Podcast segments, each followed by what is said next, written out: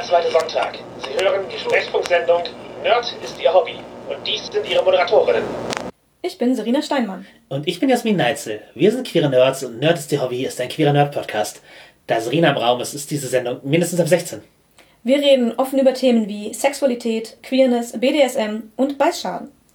Unser heutiges Thema ist Vampire. Eine Inhaltswarnung vorweg. Wir reden über viele Aspekte, die mit dem Thema Vampire einhergehen. Das können halt Geistesbeherrschung, non-konsensuelle Elemente sein, die in so Spielen vorkommen, weil Vampire drin sind. Wir reden allerdings auch relativ plastisch über BDSM-Spiele, in dem Blut involviert ist. Wenn ihr das nicht hören wollt, Vielleicht heute nicht anhören. In dieser Folge sprechen wir auch über Roman Polanski und Probleme, die es in der Publikationsgeschichte von Vampire die Maskerade gab. Darum auch Inhaltswarnung für sexuelle Gewalt, Völkermord, Verbrechen gegen die Menschlichkeit und Rassismus. All das wird gestreift und wir sprechen kurz darüber. Wir gehen nirgendwo richtig ins Detail, aber wenn euch irgendeins der Themen äh, nicht liegt gerade, dann überspringt die Folge vielleicht auch. Und damit markieren wir die Marke, dass wir ein halbes Jahr auf Sendung sind. Und in der Zeit haben wir mittlerweile über 5000 Downloads. Das ist sehr, sehr cool. Es ist deutlich mehr, als wir, als wir angefangen haben, erwartet haben.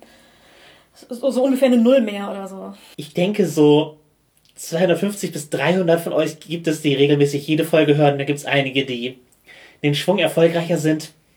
Die ihr also offensichtlich irgendwem empfohlen habt, was ich auch ganz geil finde. Oder die sich irgendwie durch die Algorithmen nach oben geschlichen haben. äh, die erfolgreichste ist äh, die erste mit Coming Out. Danach ist es, sind alle SpielleiterInnen Doms. Zu Recht.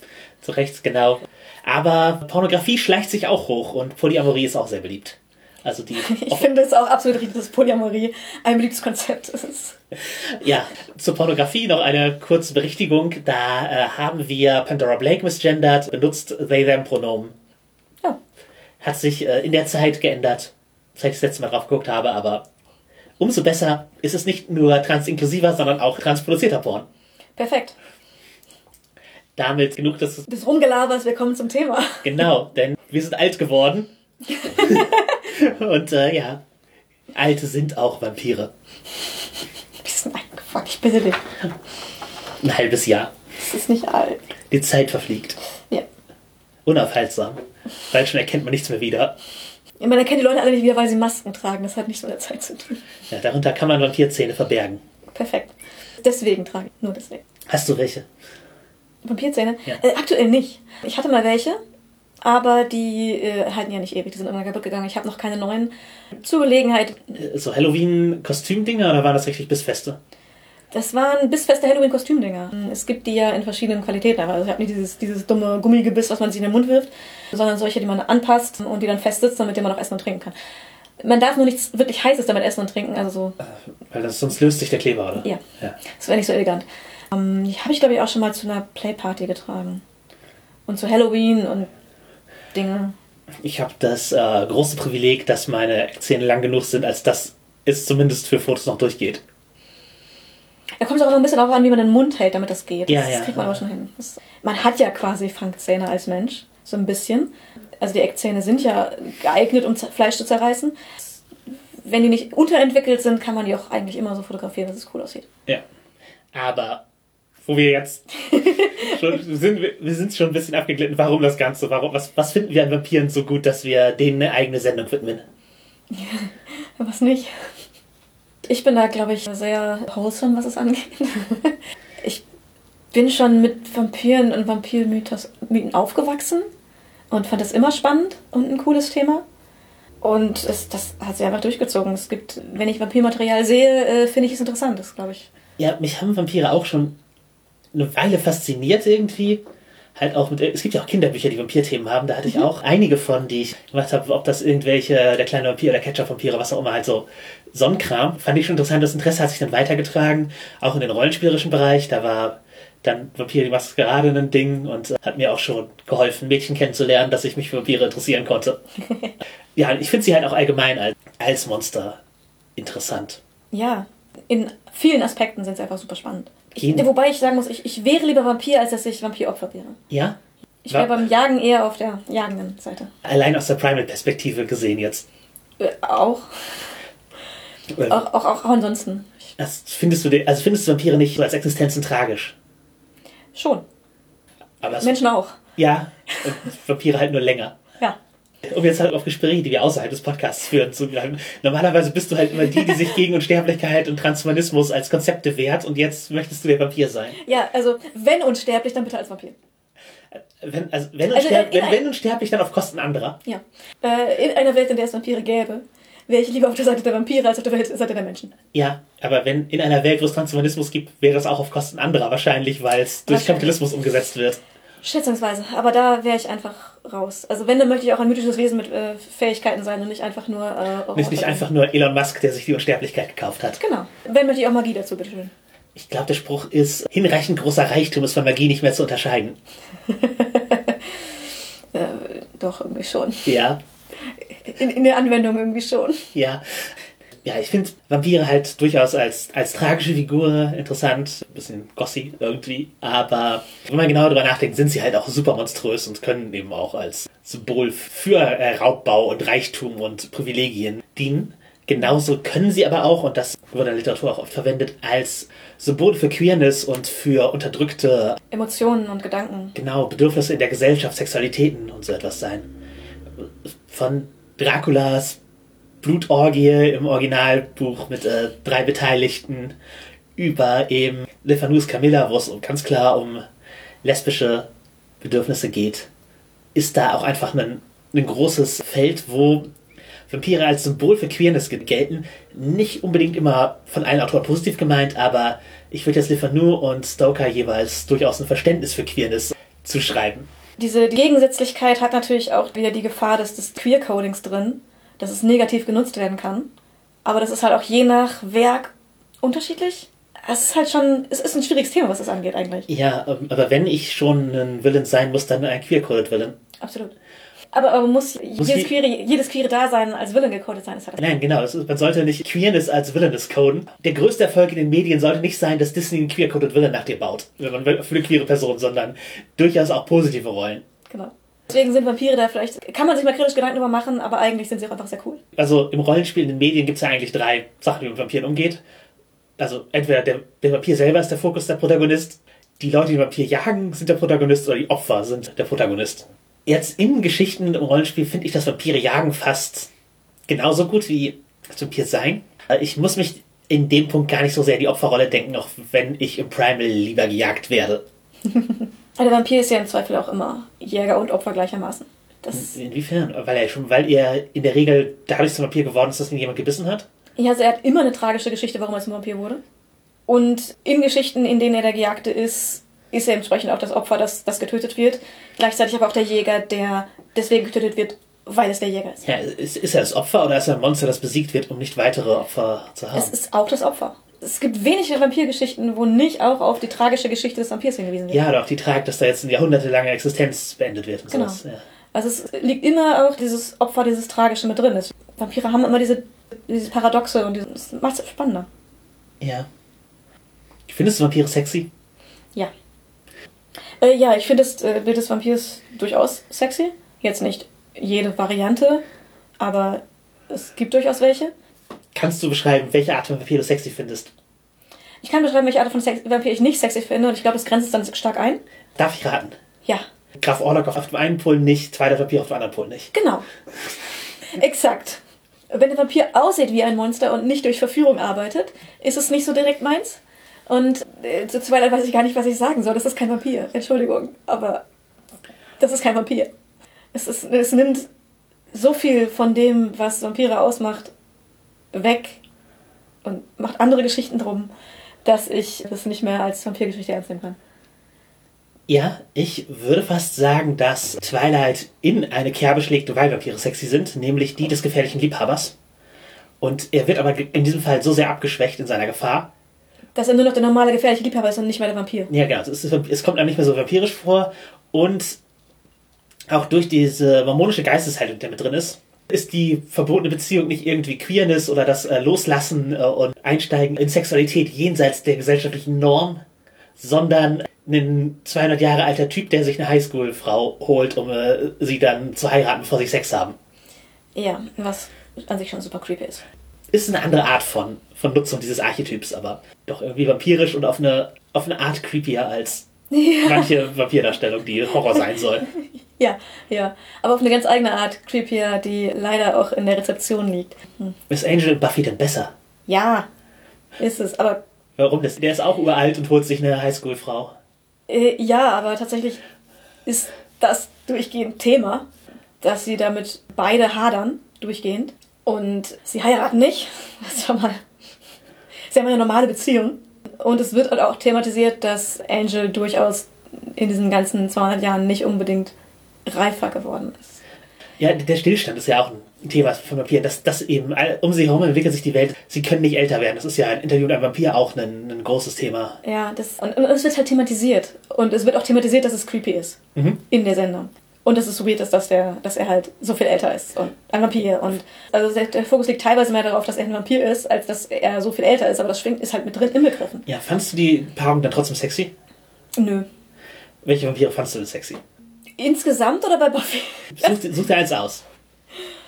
Äh, bei Buffy bin ich großer Fan von Spike. Ich finde ihn großartig.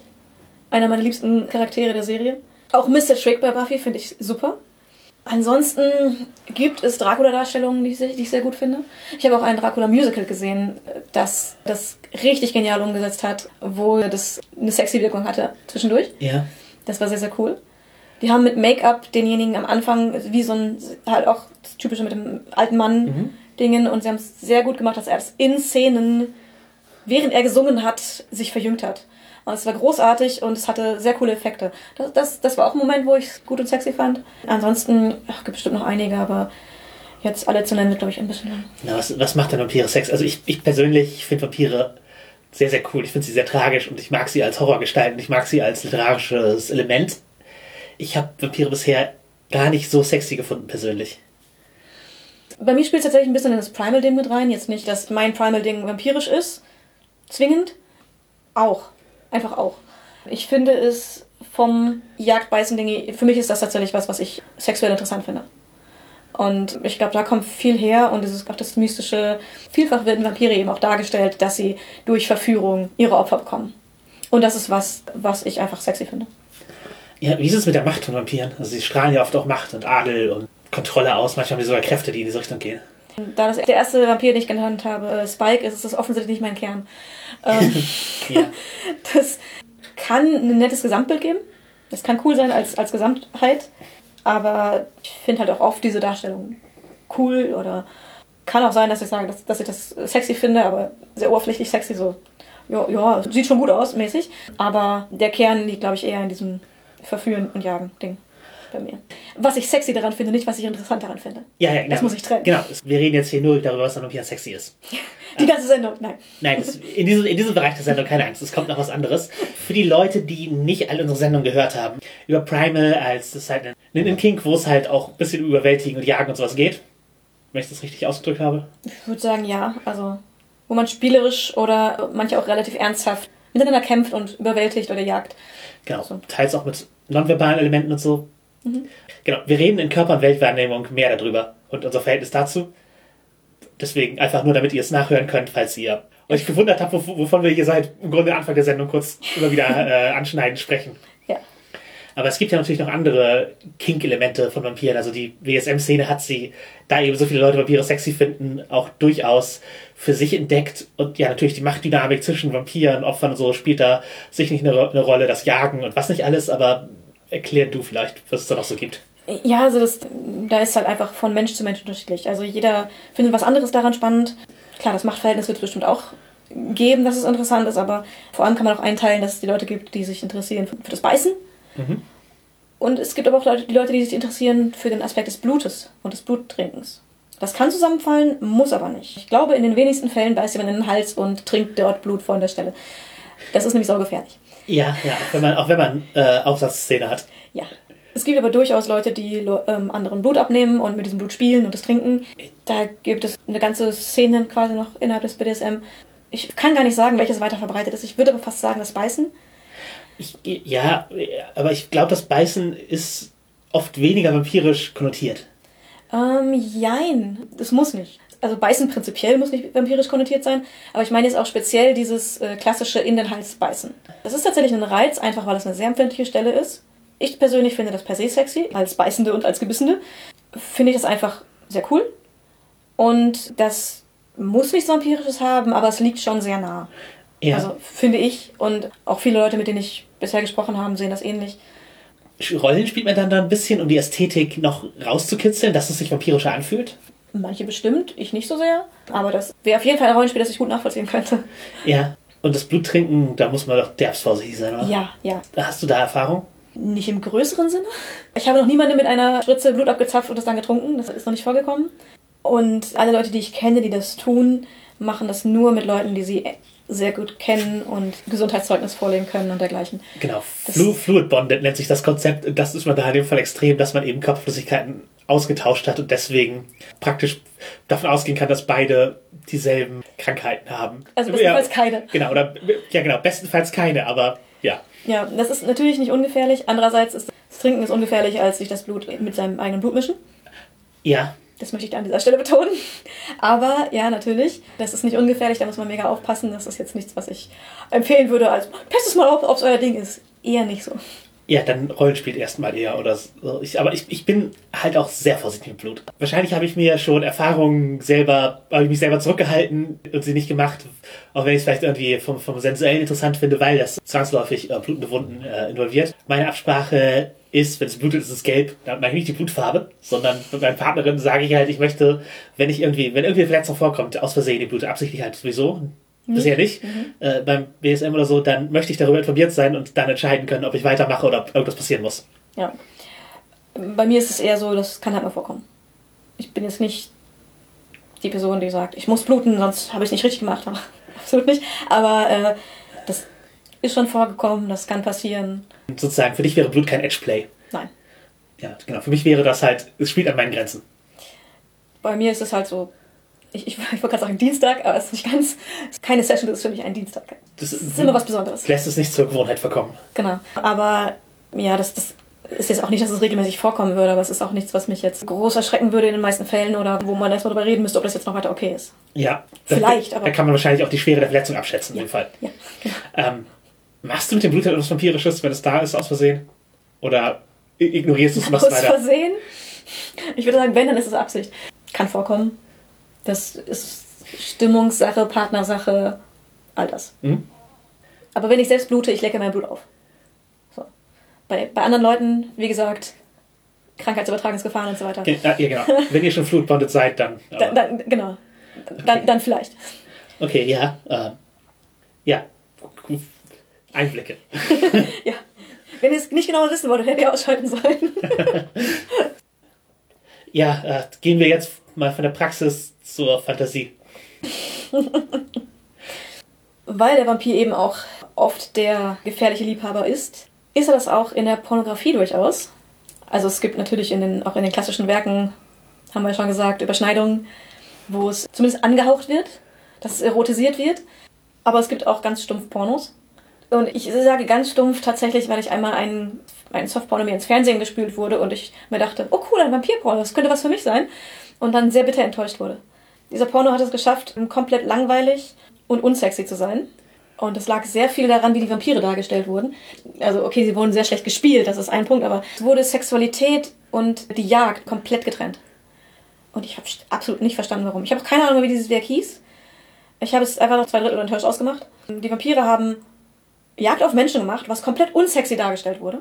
Was ein bisschen monsterhaft dargestellt wurde, aber es, es, wurde keine, keine Verführung mit Menschen, nichts. Einfach nur un unsexy Monsterjagd von Vampiren auf Menschen. Und dann sind die Vampire nach Hause gegangen, haben sich unterhalten und dann hatten sie Sex. Es wurde keinerlei Kontakt hergestellt. Ja, ich kann die Entscheidung bis zu einem gewissen Grad verstehen. Mal was anderes vielleicht. nein, nein, nein. Weil Vampirjagd als Sex darzustellen, geht halt immer in so einen non-konsensuellen Bereich hinein. Die Jagd, das ist ja, ist ja praktisch ein gewaltsamer Akt. Und das, ich glaube nicht, dass alle Leute das in ihrer Pornografie haben wollen. Ja, absolut. Ich bin da prinzipiell auch für, dass ich das in meiner Pornografie nicht unbedingt haben möchte. Aber in dem Sinne, dass Vampire Monster sind, man muss ja nicht unbedingt das Jagen per se sexualisieren. Mhm. Aber dass sie von der Jagd wiederkommen, noch Blut an sich haben und das sexy finden und dann miteinander Sex haben, das hätte man kombinieren können. Also irgendeine Verbindung. Weil so war es halt, es waren Leute in Vampirkostümen, die Sex hatten. Und dann war es ein Horroranteil, wo sie Leute gejagt und Ja, getötet also haben. ungefähr wie wenn man so im Klischee-Porno man den Klempner vorher bei seinem anderen Auftrag sieht, wo er einfach eine Spüle austauscht und dann geht er. Ja, Ja. es, das hat es halt. Die Story war halt auch nicht so richtig cool. Oder da. Deswegen war es halt einfach sehr langweilig und enttäuschend. Also wenn man halt Vampirismus als Pornografie haben möchte, dann ist eben die Jagd Ja, auch Aspekt dessen, was sexy ist. Oder die Verführung. genau. Es ist ja auch oft, dass der, der Vampir verführt, dann gibt es die Einwilligung vom Opfer und dann treten die Handlungen in Kraft, gibt es auch. Und wenn er dabei nicht gerade Magie benutzt, um das Opfer zu verführen, ist es auch Konsent. Ja, genau. Also da, es gibt, viel- hätte viele Möglichkeiten gegeben, es interessant zu machen und sie haben sich für keine davon entschieden. Gibt es denn gute Beispiele? Du, Ich habe, ich weiß keine. Ich, aber ich habe ja auch in der Pornografie-Folge schon erzählt, dass ich nicht die Person bin, die stundenlang das Internet nach Pornografie durchsucht, die ihr gefällt, sondern wenn ich über was stolper, was ich interessant finde, gucke ich vielleicht, ob es noch Geschwister hat, im Sinne von, ob ich Verlinkungen finde oder so, Mhm. zu weiteren Sachen, die ich spannend finde. Oder äh, ich habe halt als Teenager und Tween äh, sehr viel nachts, wenn ich nicht schlafen konnte, Vox-Pornos geschaut. Das ist meine pornografische Kenntnis. sollen unsere Fans dir aushelfen? Gerne. Also wer einen guten Vampir-Porno kennt, meldet euch. Denn ich wäre interessiert, ob ich das tatsächlich gut finde. Und damit sind wir schon mittendrin im Medienthema, Genau. weil der Vampir wurde ja von so volksmythischen Umständen sehr, sehr oft rezipiert. Es äh, beginnt mit Polidoris, der Vampir, hat er sich spätestens von in der dunklen Romantik etabliert. Ja, die ganzen, ah, die ganzen Mythen. Es gibt ja Vampir-Darstellungen in quasi fast jedem Mythos der Welt, den man kennt. Ja, in sehr vielen Kulturen, zumindest Untote, über die man die Vampirmaske ziehen kann. Ja, also wo es es grob passt, gibt es in, in sehr, sehr vielen Kulturen, Ja, die zumindest Geschöpfe, die untot sind und oft auch irgendwie Lebenskraft rauben. genau Lebenskraft rauben und oder Blut, entweder Blut direkt oder spirituell Kraft, aber auch wirklich dem die Person dabei auslaugen. Und dieses Bild gibt's halt schon. Ja, wobei ich tatsächlich die Vampire, die sich auf dem Byronschen Helden aufbauen, in faszinierender finde. Also eben halt der Vampir Camilla Dracula so als Säulen und auf denen hat sich dann ja dieser ganze, äh, sagen Ja. wir, der, der westliche Vampirmythos äh, aufgebaut. Ja. Der große, den man so kennt, der die größte Faszination hat. Äh, um den Porno-Übergang zu haben. Neben Camilla geht es ja auch um lesbische Vampire. Es gibt auch den Soft-Porno-artigen Vampir aus Lesbos, der, ich glaube, italienischer Film, könnte auch Spanisch sein, keine Ahnung, äh, europäischer 70er Soft-Porno, der ein bisschen neuen Ruhm erlangt hat, weil der Soundtrack als Vinyl nochmal aufgelegt wurde. Ich muss mir das, glaube ich, auch nochmal. Äh, Also sowas spricht mich halt mehr an als der, der, der dunkle Lord, aber ja, also ich bin keine, keine, äh, ich finde Dracula halt nicht so. Mittel. Ja. Man manchmal. Manchmal ja, manchmal nein. Hm? Aber ja, was gibt es noch für Vampire in Medien, die wir ansprechen wollen? Wir können jetzt natürlich nicht alle nennen, denn das sind Tausende, viele gut, viele schlecht. Aber ein paar gibt es, die wir hervortun wollen. Wir haben eben schon über Buffy kurz geredet. In ihrer Konstellation mit Angel unter anderem. Aber prinzipiell finde ich, es ist eine großartige Serie, die viele Aspekte aufnimmt von Vampiren, die ich cool finde, aber die darüber hinaus einfach großartig ist. Ja, ist eine der Lieblingsserien. Ich würde sogar sagen, the all-time favorite. Ja, für mich auch eine lebensprägende. Wahrscheinlich werden wir früher oder später eine Folge dazu machen. Es gibt immerhin auch Buffy und Angel Rollenspiele. Ja. Aber speziell in der Vampirdarstellung bei Buffy, das schlägt halt manchmal sehr in so monströse Vampire um. Ja. Sehr viel, ja. Genau, mit, auch mit diesen Masken und so. Ich finde aber tatsächlich, sie haben es sehr gut umgesetzt, dass die Masken bei den Vampiren immer sehr unterschiedlich aussehen. Ja. Und manche sehen in ihren Masken, finde ich, sehr sexy aus. Und, oder es steht ihnen zumindest gut, es sieht cool aus. Bei manchen sieht es wirklich monströs aus. Mhm. Und ich finde das sehr, sehr cool, weil es auch meistens zu dem Charakter passt. Also Angel zum Beispiel, finde ich, sieht mit als Vampir fast besser aus als ohne Vampirmaske. Er ist als Vampir auf jeden Fall ein Idiot, aber, aber er hat auf jeden Fall eine, eine Coolness, äh, die mit in der Vampirmaske liegt. Da, da ist auch das Monströse, aber er ist, Angel, würde ich sagen, ist als Vampir auch der Verführer. Es, man kann es sich zumindest vorstellen. Ja, und Äh, dagegen der Meister in der ersten Staffel ist halt das Monstrum. Ja, der ist, der ist halt auch eher. Nosferatu. Genau, Graf Orlok inspiriert, wollte ich sagen. Ja.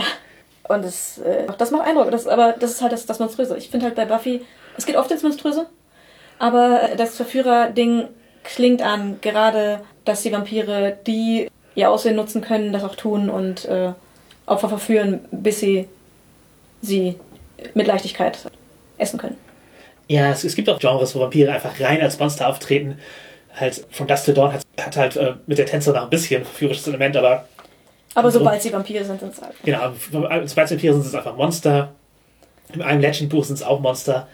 Also da haben sie halt eben viele Aspekte vom des Verführerischen, das ewige Leben, das auch, das eben auch ein Geist dahinter steckt, wird da weggenommen und das sind Monster, gegen die man kämpft. Das ist halt bei den Mook-Vampiren bei Buffy auch so. In dem Zusammenhang möchte ich auch noch The Passage nennen. Das ist der erste Band von einem Dreiteiler. Den Namen des Autors leider gerade vergessen. Wo auch die Vampire eine, so eine Art Zombie-Plage sind, die eben die, die, Menschheit angreifen, nicht einzelne Menschen trinken, sondern die Menschheit angreifen. Fand ich auch ganz cool. Also war, ich, ich lese sonst gar nicht so gerne Horror. Das war definitiv Horror, das hat mich echt mitgenommen, während ich es gelesen habe, aber ich fand es trotzdem sehr geil. Es gibt davon auch eine, eine Serie, die, die einen Teil des ersten Buches verfilmt hat. Die ist nicht schlecht, kam irgendwie nicht gut an, ich weiß nicht so richtig warum. Ich fand, sie hat es, die Stimmung ganz gut aufgenommen. Also wer sich, wer gucken will, ob die Stimmung des Buches was für ihn ist, ohne das Buch zu lesen, kann sie in die Serie reingucken. Ja, an Serien wird mir noch True Blood einfallen, wo ich immer die Serie möchte, die die Stimmung des Intros hat. Oh ja. Ja, das, äh, Das, das, äh, das Intro ist so unendlich geil. Und wenn die Serie das, die, die Stimmung des Intros eins zu eins hätte aufnehmen können, wäre es vielleicht meine neue Lieblingsserie geworden. So habe ich äh, nach der ersten Staffel aufgehört zu schauen. Die, das Intro macht es halt auch so, so präsent, dass Vampire als äh, queer Metapher gesehen werden in der Serie mit dem God Hates Fangs, das vor einer Kirche steht Mhm. und vorbeifährt. Also diese ganze Southern Gothic, verrotten Ästhetik wäre exakt meins gewesen. Ja, das, das Intro ist einfach unglaublich gut. Die Serie ist okay. Also wer Vampir-Thema mag und ich sag mal, äh, vampirische Intrigen möchte und vampirische Verführung möchte, aber bei Twilight denkt, warum beißt da niemand zu? Das ist deine Serie. Äh, ja, und es ist halt ein bisschen mehr Urban Fantasy als Horror. Es kommen auch andere Dinge vor als Vampire. Und ähm, ich finde es ganz cool. Außerdem ist es eine Serie, wo sowohl Buffy als auch Blade erwähnt werden, als Pop-Culture-References. Ach, du Blade darf man auch gar nicht unterschätzen. Ist auch viel monströse Vampire, aber der erste richtig, richtig gute Comicfilm, würde ich sagen. Ja. Ich würde also Tim Burton Batman nicht außer Acht lassen, aber so der, der neue Generation schon. Ich, hab den auch, ich fand den auch richtig, richtig gut. Aber um bei True Blood zurückzukommen, das basiert übrigens auch auf Büchern, und zwar den Suki-Büchern. Das erste heißt Living Dead in Dallas. Die sind auch eher groschenromanisch geschrieben, aber trotzdem ganz cool.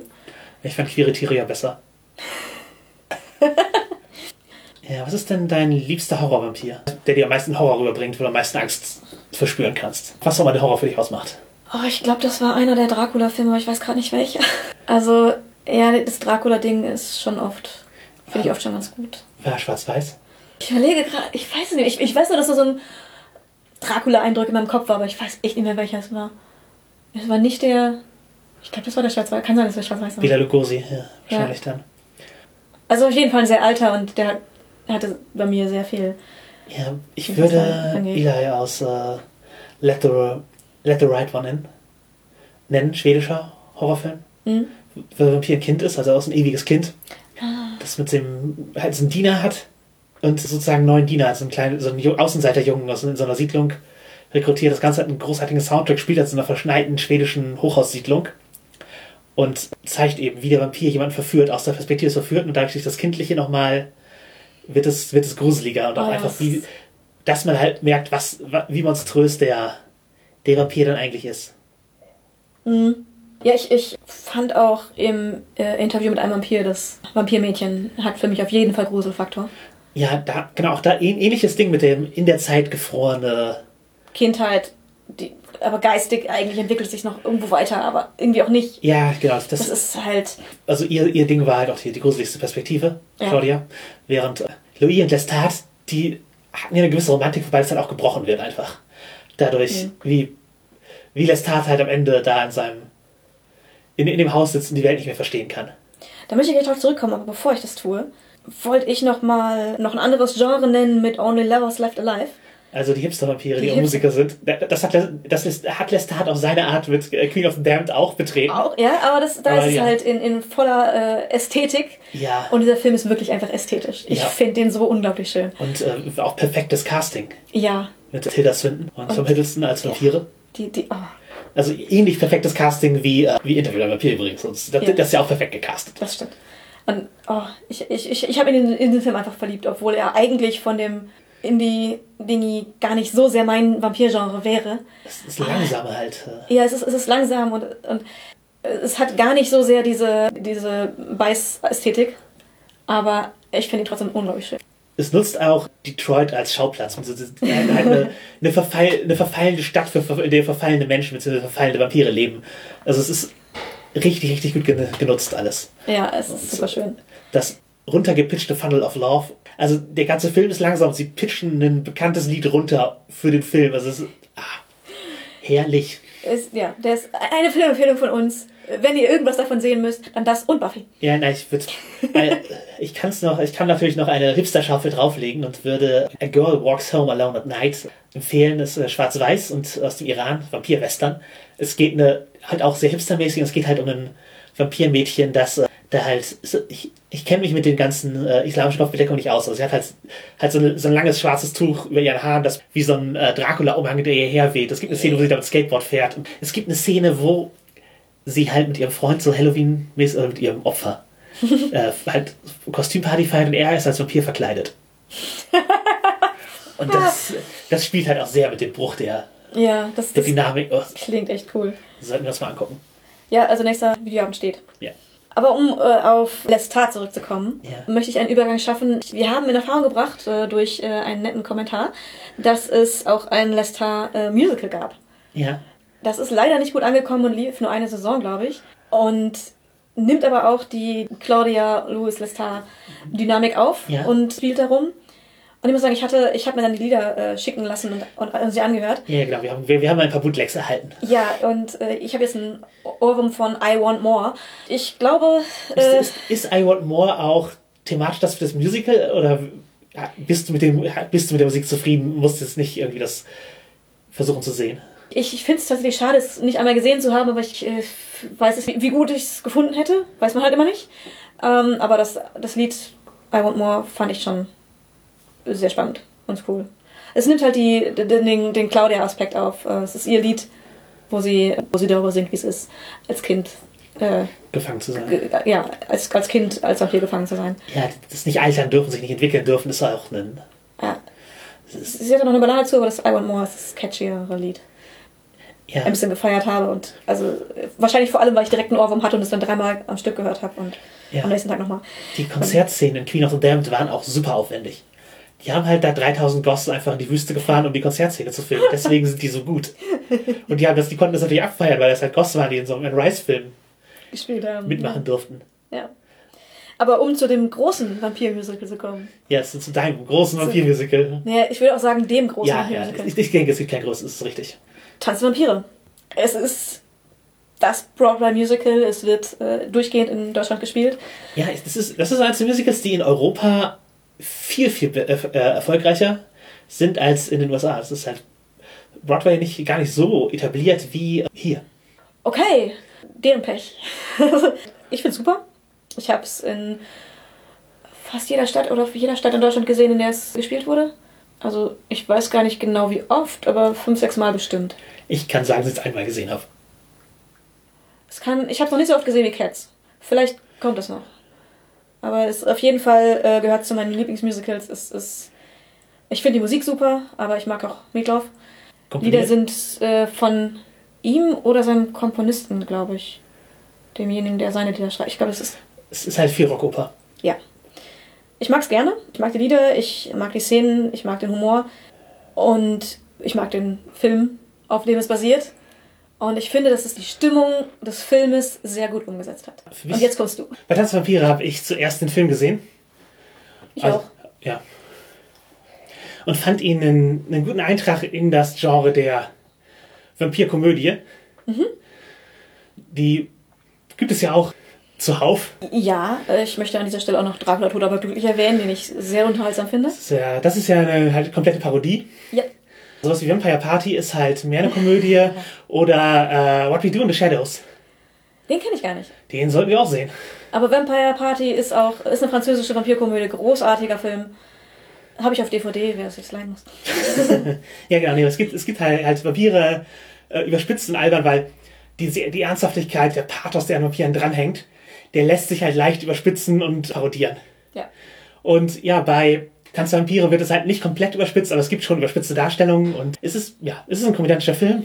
Es gibt Szenen, wie das auf dem Sarg gerodelt wird, Putsch, die von Wölfen verfolgt wird und so, sind alles coole, ikonische Szenen. Aber es gibt auch den Vampir, der mit einem äh, Buch im Mund aufgehalten wird, äh, also der sein Buch im Mund gestellt bekommt, Ja. aufgehalten wird, davon jemand zu weiß. Es gibt grandioses Setdesign, nämlich äh, eine Szene, wo Vampire tatsächlich tanzen, das ist ein großer Ball. Und im Ballsaal drehen sich halt nur die Menschen, also man sieht einen Spiegel und da drehen sich nur die Menschen. Ja. Was sie halt gemacht haben, indem sie zwei Räume gebaut haben am Set. Und beim Das ist anderen, kein Spiegel, das ist Glas. genau, auf der anderen Seite ist halt, sind halt Stunt-Doubles, die sich drehen. Und so haben sie es halt hingekriegt, dass da der Effekt ist, die alle kein Spiegelbild haben. Man stellt fest, okay, wir sind die einzigen Menschen auf dieser Party. Ja, und es äh, ist im Musical exakt so übernommen worden. Also, da sind dann auch Tänzer auf der, Anderen Seite. auf der anderen Seite. Und es ist auch eine sehr coole Szene. Man Ja. kann natürlich dann immer, wenn man, wenn man das schon fünfmal gesehen hat, fallen einem die winzigen Fehler auf, wo sie nicht absolut synchron sind, aber das bin ich. Das fällt mir. Ich werde teilweise engagiert, um sowas zu finden. Aber, äh, also, e- ernsthaft, mich fragen Leute für Tanzsachen nach Kritik für Synchronität. Okay, also du, du bist gut in so Continuity-Dingen. Ja. Du bist auch gut im Lektorat, also offenbar ist das auf Fehler achten in Medien dein Ding. Ja. Ähm, aber sowohl Tanzvampire als auch Tanzvampire das Musical sind halt stark mit Roman Polanski und seinem Leben und Werk verbunden. Sie sind halt von ihm. Genau, es, das ist halt, Und, er hatte da in, in jedem Bereich stark seine Hand dran. genau, es ist halt auch einfach, seine Handschrift ist da, ist da drin und er macht halt auch Dinge, weil er sie gut findet. Zum Beispiel, dass es Spanking-Szenen sowohl im äh, Film als auch Musical gibt, das macht er Ja, für sich. eine, die, dieselbe. Ja, das macht er, ja, das macht er für sich. Ja. Das, also, Roman Polanski ist durchaus ein BDSMler, was man in einigen seiner Filme auch merkt, aber ist halt auch eine sehr kritische Figur. Ja, also gleichzeitig auch eine. Wie ein Vampir eine sehr tragische und eine sehr kritische Figur. Ja, also, um es nochmal zusammenzufassen, Polanski ist halt in äh, Polen aufgewachsen und früh im äh, Krakauer Ghetto gelandet, wo er, nachdem seine Eltern ins KZ äh, verschleppt wurden, mit zehn Jahren geflohen ist, um sich sozusagen durchzuschlagen äh, im besetzten Polen. Hat danach äh, Film studiert und musste Polen verlassen, weil er ein, mit den Botschaften seiner Filme gegen die, gegen die Parteilinie verstoßen hat im kommunistischen Polen und ist dann ins Exil gegangen. Also schon eine tiefe Traumahistorie. Und seine Frau, Sharon Tate, wurde schwanger von der Manson-Familie, also Mördern in den späten 60er Jahren ermordet.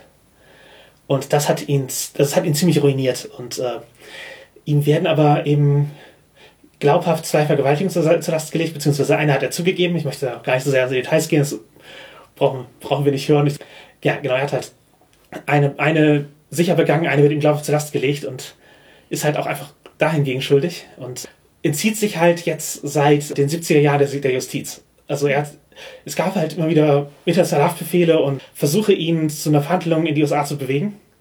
Aber er hat sich da immer entzogen und es gibt halt aus der Kulturszene immer einen großen Schwung an Leuten, die ihm dabei helfen, obwohl er halt einfach zugegeben und offensichtlich ein Vergewaltiger ist. Ja, und das.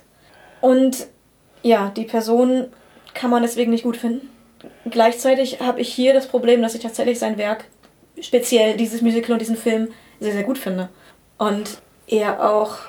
Ist, man ist aus dem Kontext seiner Werke auch nicht, nicht unbedingt erwarten würde, dass er äh, eine solche Vergangenheit hat. Also in welchem Sinne meinst du das? So ein- Also die, die, die Trauma, ja schon. Die, finde ich, merkt man teilweise, dass er da auch Verarbeitung mitmacht mit seinen Filmen.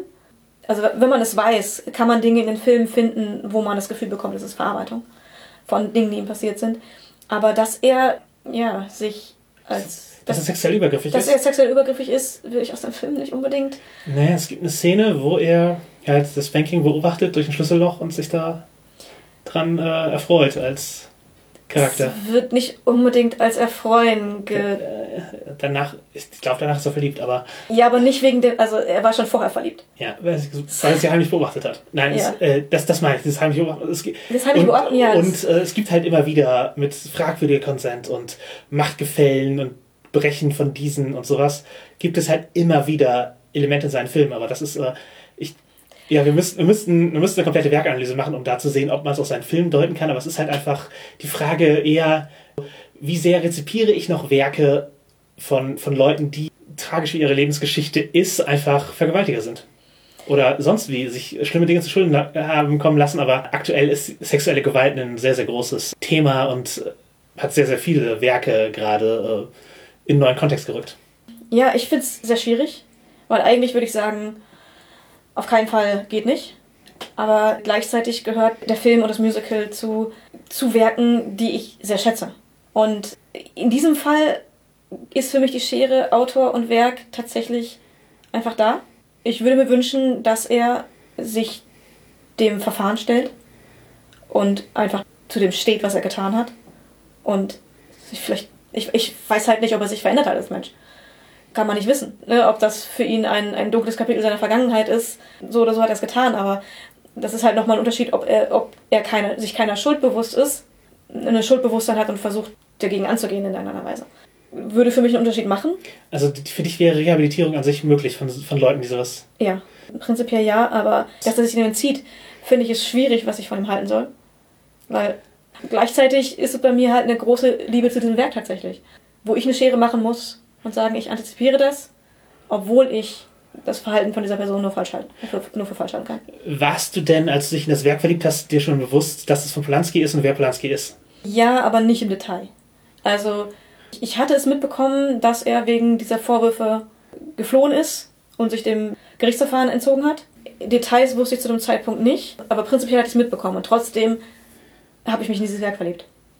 Also offensichtlich war da eine Schere bei mir zwischen, zwischen Autor und Werk, dass mein Wissen über diesen Autor nicht das Werk für mich beschädigt hat. Mhm. Was in anderen Fällen durchaus schon so war. In diesem Fall nicht. Ich, ich kann auch nicht sagen, warum, aber ja, es ist halt so. Für mich, es ist nicht so, dass ich jetzt Filme, in denen solche Menschen involviert sind, nicht mehr ansehe. Also weder jetzt auf der äh, schaffenden Seite noch auf der Produzentenseite. Es ist, also, es ist nicht so, dass ich jetzt alle Filme, die Harvey Weinstein produziert hat, aus meiner Filmografie streiche und nie wieder sehen werde. Es ist einfach ein so breites Werk und er war halt Produzent, nicht, auch wenn er da natürlich oft sehr hands-on war, in äh, schrecklichsten Sinne. Polanski kann ich halt auch nicht mehr ohne den Kontext betrachten. Ich finde, es er ist eine tragische Figur, einfach, also ich glaube, auch ein gutes Beispiel für so eine toxisch maskuline Gesellschaft.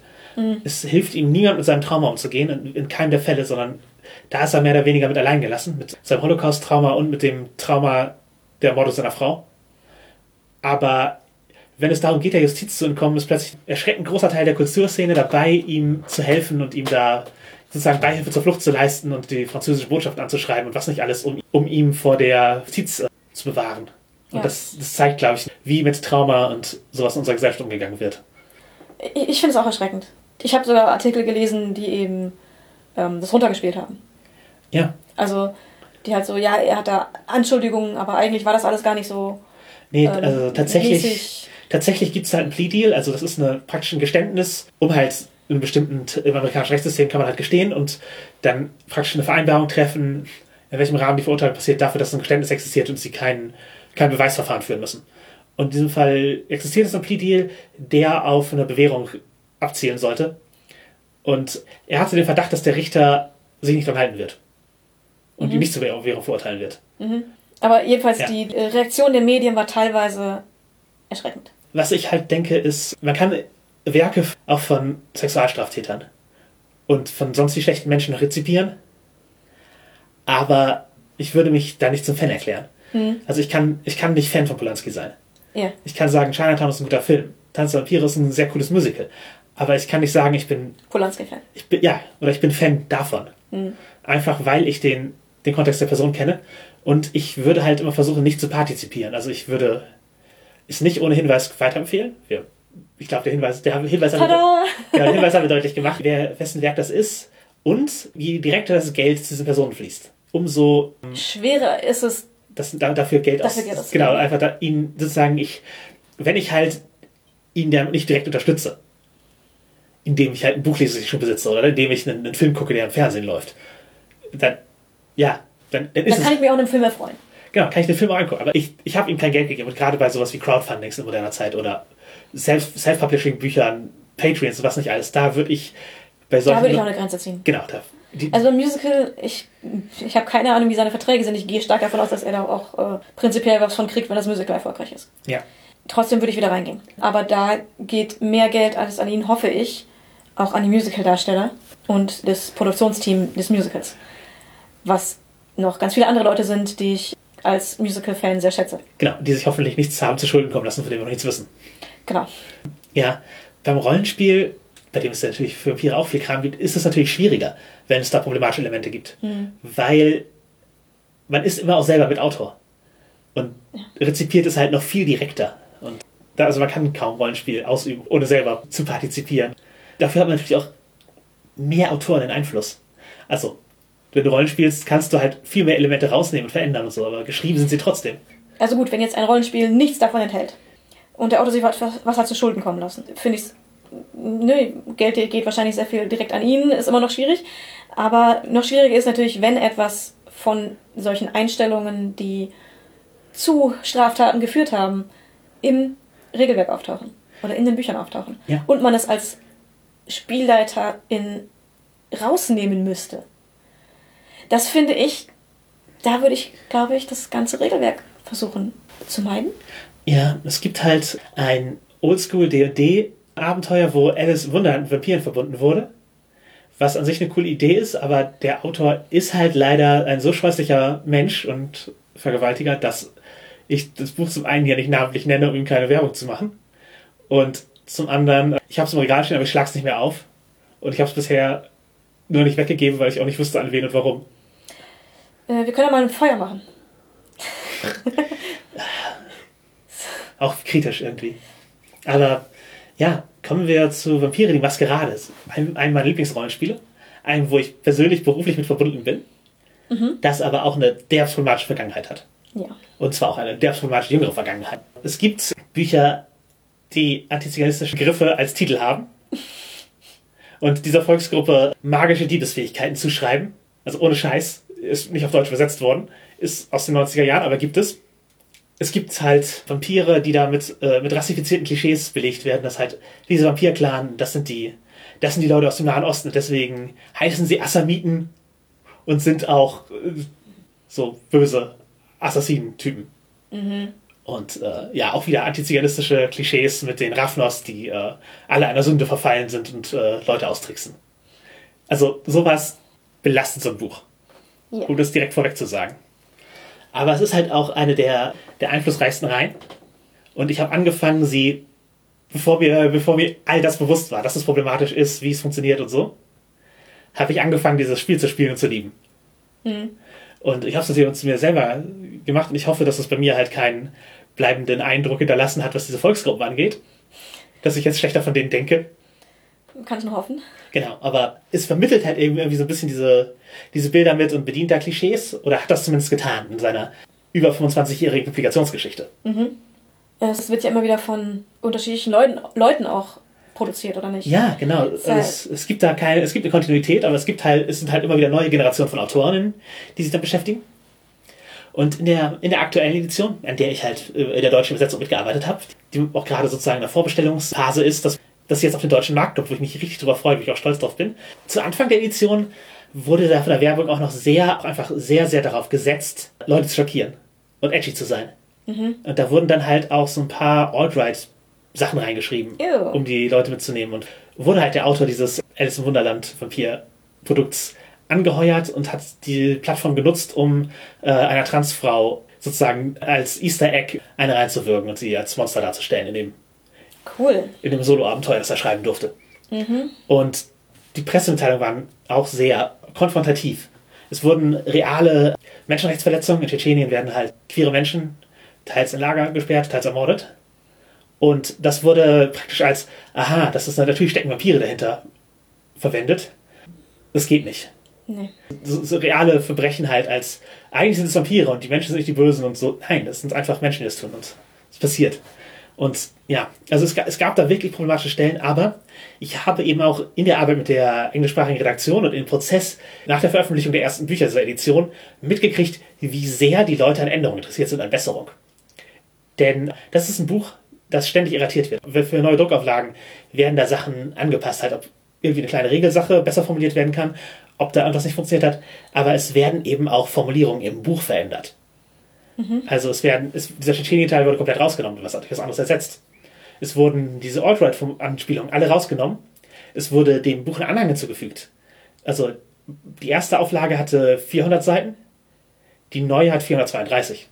Mhm. Und diese Seiten wurden unter anderem benutzt, um einen Anhang über sicheres Spiel und einen Anhang darüber, wo sie sagen, dass sie nicht wollen, dass Nazis dieses Spiel spielen. Und dass es hier zwar Monster geht, aber es geht nicht darum, dass die Spieler Monster sein sollen, das als Entschuldigung benutzen. Mhm. Und halt solche klaren Statements wurden da eingefügt. Und halt sowas wie, dass Veganer als negativ benutzt wurde für Vampire, die nur Tierblut trinken. Wurde auf eine reine Internetebene gezogen und nicht mehr, wird nicht mehr im direkten Regelteil. Also, also solche, sie arbeiten an der Sprache. Ja. Sie verwenden Neopronomen und für nicht-binäre Charakter und sowas. Das sind, äh, das sind halt alles, äh, alles Schritte, die da getan werden, um sozusagen das Setting besser zu machen und sich von diesem ganzen Palast zu lösen. Funktioniert das für dich? Für mich ja. Für mich ist das genug, aber wenn ich jetzt Romani wäre, wüsste ich nicht, ob ich mich jemals wieder mit dem Spiel beschäftigen wollen würde, nachdem ich irgendwie den Scheiß mitgekriegt habe, der ja in den 90ern passiert ist. Ja, klar. Und dann auch eine neue Version, die dann am Anfang auch noch solche Probleme hat. Genau, in ähnliche Kerben schlägt. Genau, nicht, dass selber eine ähnliche Kerbe schlägt, genau. Da hätte ich, glaube ich, auch Bedenken an, an der Stelle. Wenn man das Spiel allerdings schon mag, ist es eine schöne Entwicklung, die man verfolgen kann. Genau. Und eine positive ich, Entwicklung, die, die ich Freude macht. Genau, wo ich der ich auch versuchen kann beizutragen. Ja. Eben als Transfrau, die da, sie es da einbringt und äh, versucht da eine queere Stimme zu sein innerhalb dieser Spielgemeinde auch. Genau, und hat sowas wie die Assamiten wurden halt umbenannt. Mhm. Man merkt, dass sie an Änderungen interessiert sind. Und ich sehe halt auch die Intention der ursprünglichen Autoren als, also Rollenspiel-Franchises gerade große haben halt eine Unzahl an Autoren, eine Unzahl an Spielleitern und Community-Mitgliedern, die alle prägen, wie das Spiel ja. gespielt wird und aussieht. Aber Week, einer der Schöpfer der World of Darkness, äh, mit dem war ich okay bekannt, der ist, ist leider früh verstorben und ich habe halt eine kurze Zeit, bevor er gestorben ist, es war nicht absehbar, also das Gespräch war nicht, es ging um sein Erbe, sondern es, war, es ging um das publizistische Erbe der World of Darkness, was passiert ist. Und ich habe damals den Punkt gemacht, dass sozusagen der große Einfluss war, dass Player-Facing Bücher entstanden sind. Dass Bücher, die sich eben primär an Spieler richten, mit den Clans-Büchern, halt das sind, wie es geprägt hat. Und er meinte, dass er viel stolzer wäre und hofft, dass äh, das Erbe der World of Darkness ist, dass die Rollenspielszene inklusiver geworden ist und sich für Frauen und queere Menschen geöffnet hat. Das ist auf jeden Fall ein sehr schönes Statement. Genau, es gewinnt noch mehr Gewicht dadurch, dass er erst irgendwie drei Wochen vor seinem Tod gesagt hat, aber ja, aber es hätte eigentlich. Es wäre immer gut gewesen. Es wäre immer gut gewesen. Genau. genau. Und, und, wenn ich, äh, halt, wenn jemand das so in Erinnerung behalten möchte, der das geschaffen hat und ehrlich rüberbringt, dann sehe ich halt die Originalintention der ersten Autorengeneration durchaus als was Positives. Mhm. Und ja, es ist halt die Frage mit der Weiterentwicklung und wie man, wie sehr man das noch trennen kann. Aber das ist natürlich auch was Besonderes für dich, daran mitgewirkt zu haben, dass die deutsche Version diesem Sinne entspricht. Das klingt jetzt wie, wie Eigenlob, als ob ich dafür Applaus wollen würde, aber nee, nein. Nee, aber, nicht. Nee, aber ähm, halt sowas wie die Möglichkeit zu nutzen, nicht-binäre Mitglieder der Community anzusprechen, wie wir, wie wir Neopronomen übersetzen sollen. Oder eben. Im Lektorat Leute zu, zu beschäftigen, die halt auch ein Auge auf sowas haben oder auf die, auf die rassistischen Elemente, die im Spiel, die passieren könnten in Übersetzung. Mhm. Ich sehe da überhaupt kein Eigenlob, weil es einfach nur eine Hervorhebung von etwas ist, wo du äh, dich freust, daran mitgearbeitet haben zu können, dass es äh, dem entspricht, was du dir gewünscht hast, was sich viele Fans wünschen und äh, was sich aber offensichtlich auch einer der Erfinder des Ganzen gewünscht hat. Ja, nee, was, was, was ich meine ist halt, das sollten Verlage, das sollen alle Verlage machen für alle Dinge, für alle Sachen, wo solche Themen aufkommen. Ja.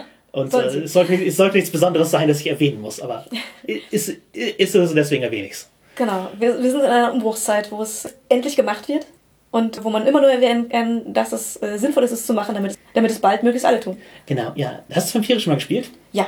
Ja, ich, ähm, ich weiß es, weil ich dabei war. Ich, ich wollte gerade sagen, wir, haben, wir haben zusammen gespielt. Ich weiß gar nicht, hattest du geleitet oder war das? Ich habe geleitet. So lange her. Ja. Also bei mir ist es, es ist leider sehr lange her, dass ich es gespielt habe. In einer Phase, wo wir in einer sehr großen Rollenspielrunde sehr viele Systeme ausprobiert haben. Ja. Wir waren sechs bis acht Leute immer pro Abend. Mhm und haben einfach verschiedenste Systeme, die uns angesprochen haben, ausprobiert unter anderem äh, Vampire und wir hatten viel Spaß, aber sind dann irgendwann auch wieder weitergezogen. Ja, Vampire ist halt ein Spiel, man spielt Vampire als Geheimgesellschaft. Man spielt Vampire als auch eine relativ statische Gesellschaft, die die Charakter praktisch aktiv verändern müssen, um zu was zu kommen. Mhm. Wo halt eben dieses äh, Vampire als äh, Wirtschaftsboss, was ich vorher ein bisschen drin ist. Also Ja. die alten Vampire sind halt tatsächlich die, ja, eine obere Generation, die nicht, die Leute nicht, äh, nicht aufrücken lassen will, wo es halt eigentlich für immer so weitergehen würde, wenn man nichts verändert, weil Vampire sterben nicht durch Alter weg oder sowas, sondern man ist in einer Statik gefangen, und muss das aufbrechen und die Vampire spielen halt alle praktisch äh, Intrigenspiele miteinander, um sich die, um die ewigen Nächte rumzubringen, aber es geht halt auch einfach um sehr, sehr viel für sie.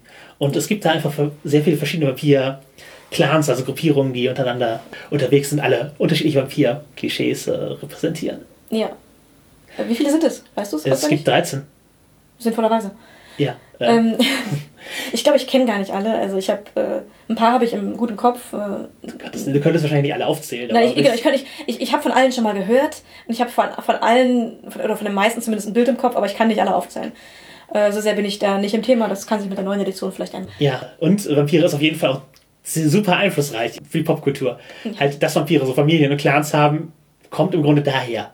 Und ich sag mal, sowas wie Blade, wie er gewesen ist, oder Underworld oder so, das, und vielleicht wahrscheinlich auch die Familien bei Twilight und so, es, ist, gäbe es alles nicht, wenn Vampire was gerade nicht dieses Vampire als als soziale Gesellschaft Ding aufgegriffen hätte. Anne Rice hat natürlich Beiträge geleistet, aber ich denke, Vampire die Maskerade ist da fast noch, noch einflussreicher und hat da eben dieses, dieses ganze Gossi-Vampir-Genre wirklich, wirklich etabliert und sich, ist eine, ist eine popkulturelle Macht. Ja, ja.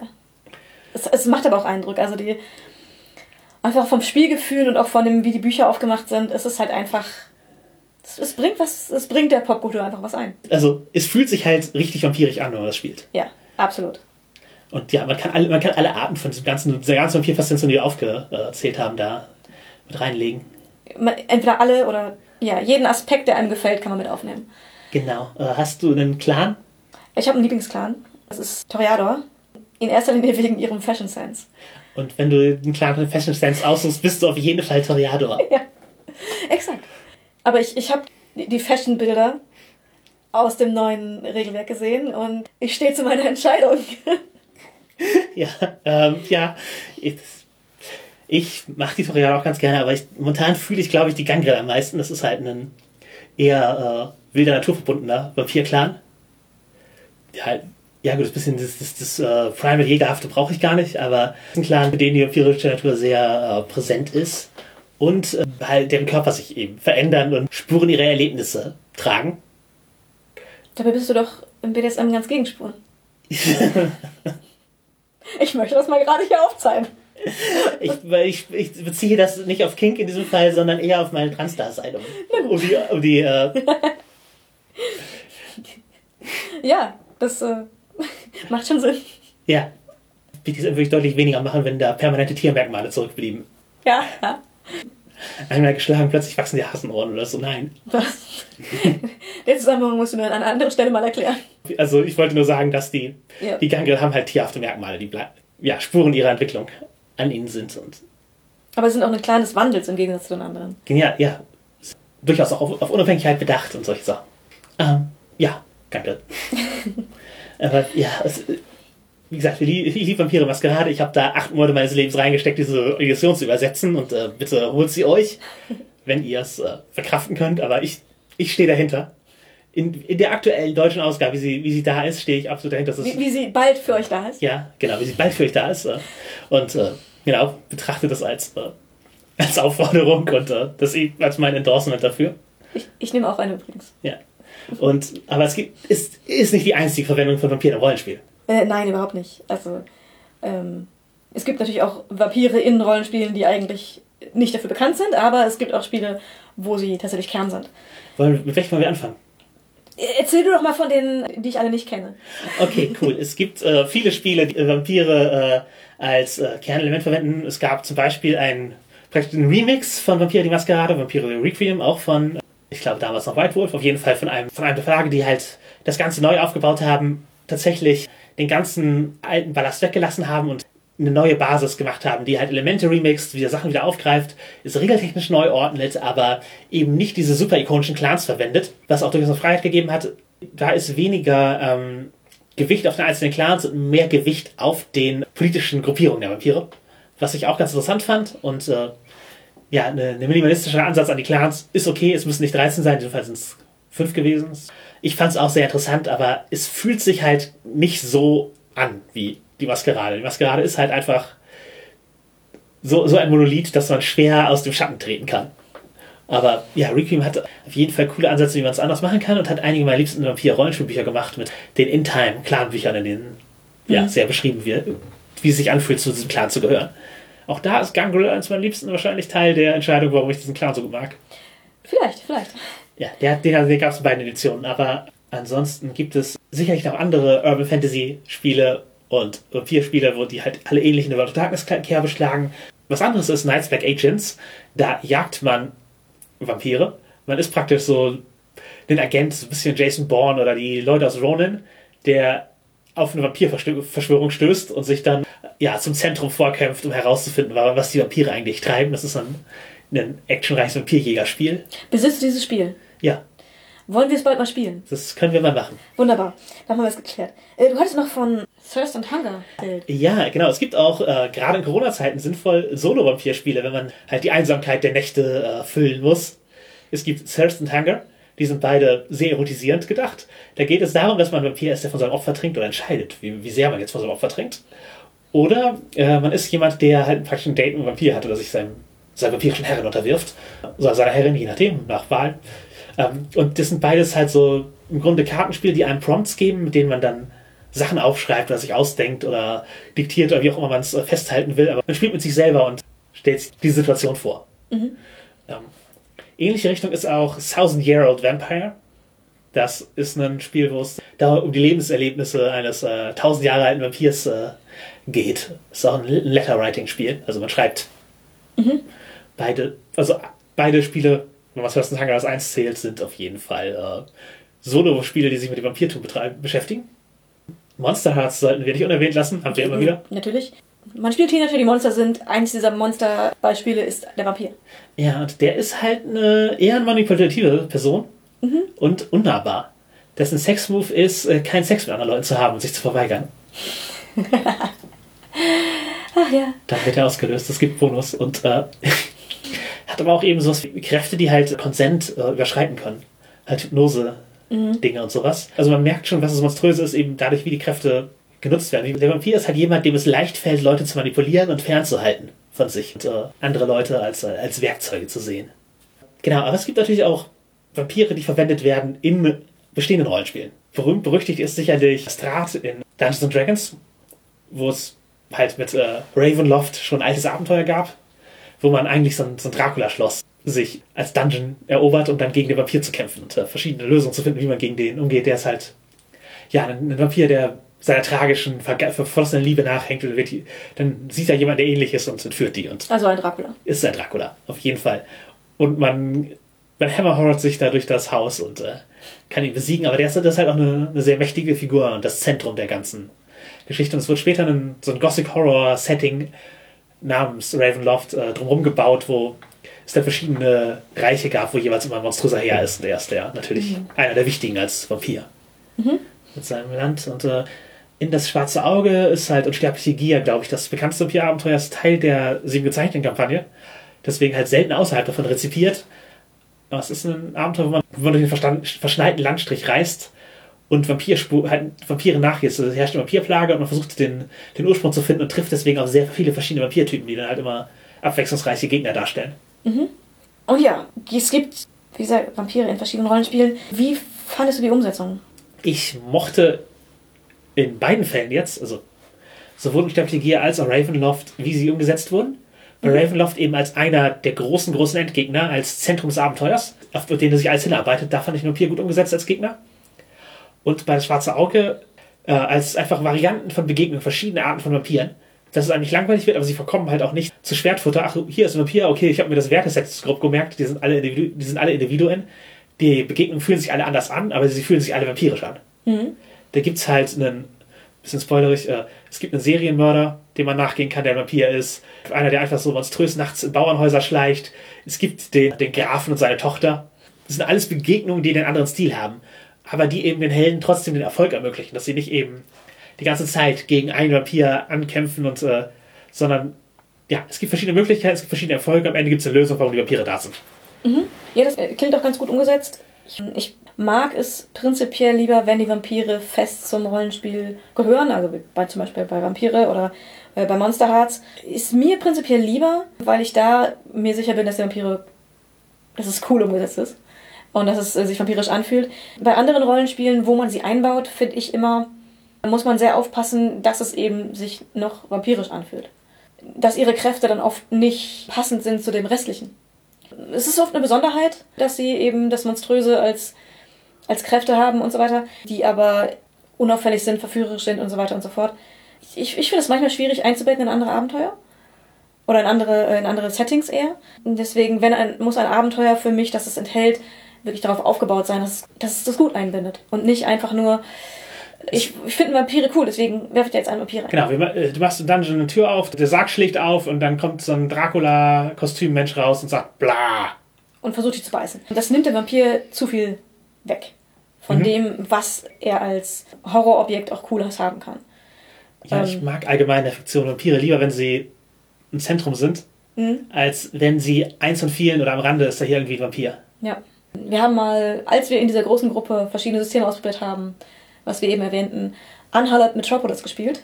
So ein viktorianisches Monsterjäger, Zombie-Apokalypsen, Gothic-Ding. Sehr wild gemischt alles. Eigentlich das Setting ganz witzig. Und äh, finde ich immer noch cool. Die Regeln waren mehr so schwierig. Man konnte sehr effektive Builds bauen, die fast alles töten konnten mit einem Schuss, was gegen Zombies sehr okay ist, weil es sind Horden und die sind dann weg. Aber also da kann man halt einen einzelnen Zombie wegmachen und dann kommen wieder, dann kommen wieder neue. Das, da funktioniert das. Aber jetzt ähm, Vampire, die man aufbaut als was Mystisches als einen, einen Endgegner, wenn die mit einem Schuss weg sind und zu Staub zerfallen. Ist es nicht, ganz mehr, nicht mehr ganz so cool. Gleichzeitig war es für die Charaktere auch hart. Ähm, sobald man getroffen wurde, war 50-50 Chance, dass man tot ist. Ja. Also, das war auch schon so, okay, du, du darfst nicht getroffen werden von einem Schuss, weil du stirbst einfach. Ich glaube, wir haben mehrmals Charaktere von der Schwelle des Todes zurückgeholt, weil der Gegner einmal getroffen hat. Ja, genau. Aber das ist natürlich nicht besonders ausgewogen. Nee, also die, Und für Vampire aber auch. Äh, die Situation war halt, dass Vampire, man konnte man als Gegner nicht mehr ernst nehmen. Ja. Hat er halt auch die Witze gemacht, wie man den Staub mit einem Staubsauger wüt wegmacht. den Witz finde ich immer noch gut. Ja, aber. Äh, wir machen den immer noch, aber es hat halt den, das Vampir-Feeling weggenommen. Genau, es fühlten, sie fühlten sich nicht wie irgendwas Besonderes an oder wie Vampire in Geschichten, sondern es waren halt, halt, halt Gegner, die. Monster XY vergleichbar mit dem äh, Basic Zombie. Genau, genau. Mux von Blade.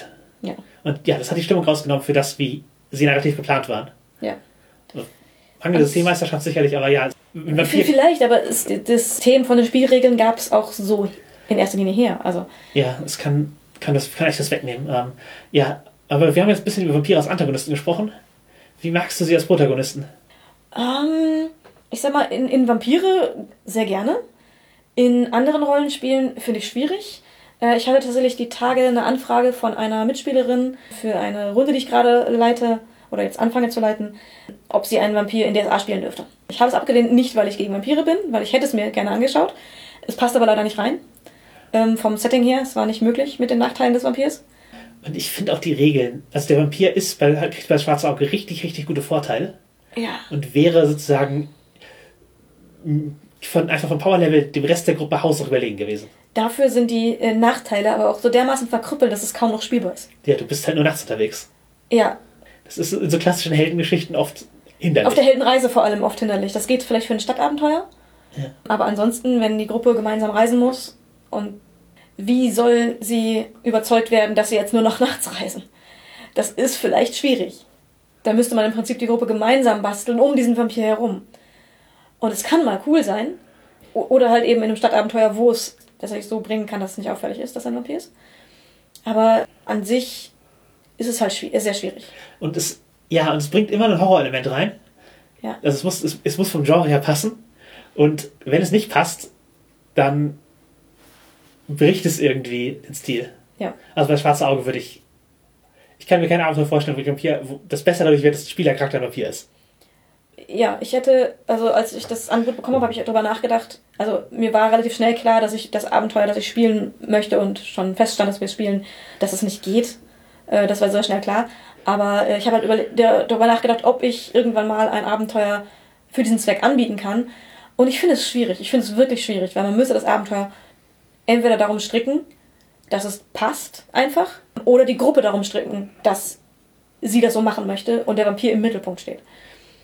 Und wenn ein Spieler im Mittelpunkt steht, also ein Charakter, dadurch der Spieler im Mittelpunkt steht, muss die ganze Gruppe damit äh, einverstanden sein. Sonst wird es echt schwierig. Ja, ich glaube sowieso, bei Vampir spielen ist äh, Consent ein super wichtiges Ding, wo man das versprechen muss. Ja. Sowohl bei Vampire Maskerade, einfach zum einen, welche dieser Themen greifen wir auf?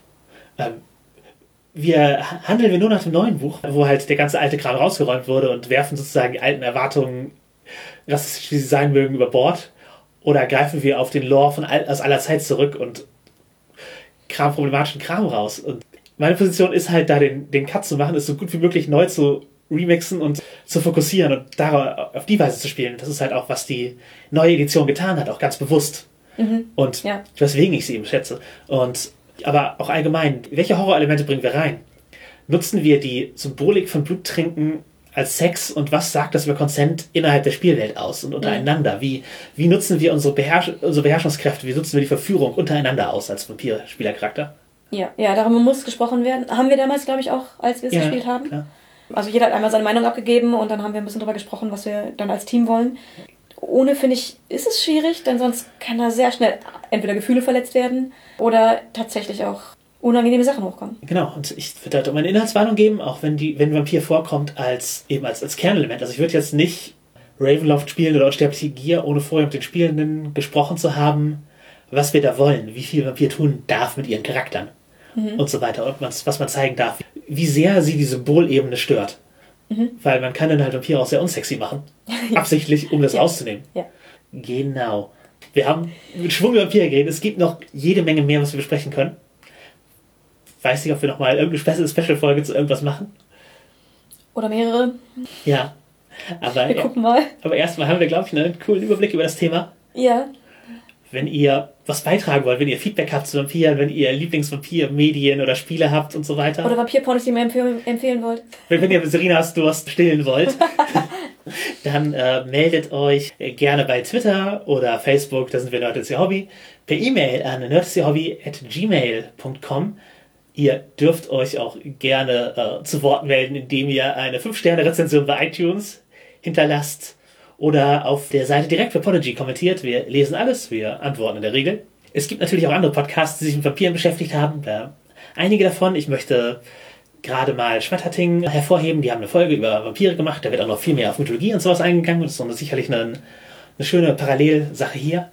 Äh, Wir selber haben keinen Patreon und machen das hier als Hobby, aber bei Dean ist gerade der Computer kaputt gegangen und es sieht echt übel aus. Und da könntet ihr, wenn ihr eine Patreon sucht zu unterstützen, das als Empfehlung werten, dass wir es hier genannt haben und ihr fördert damit auch queere Trans-Podcasts, also äh, gönnt euch.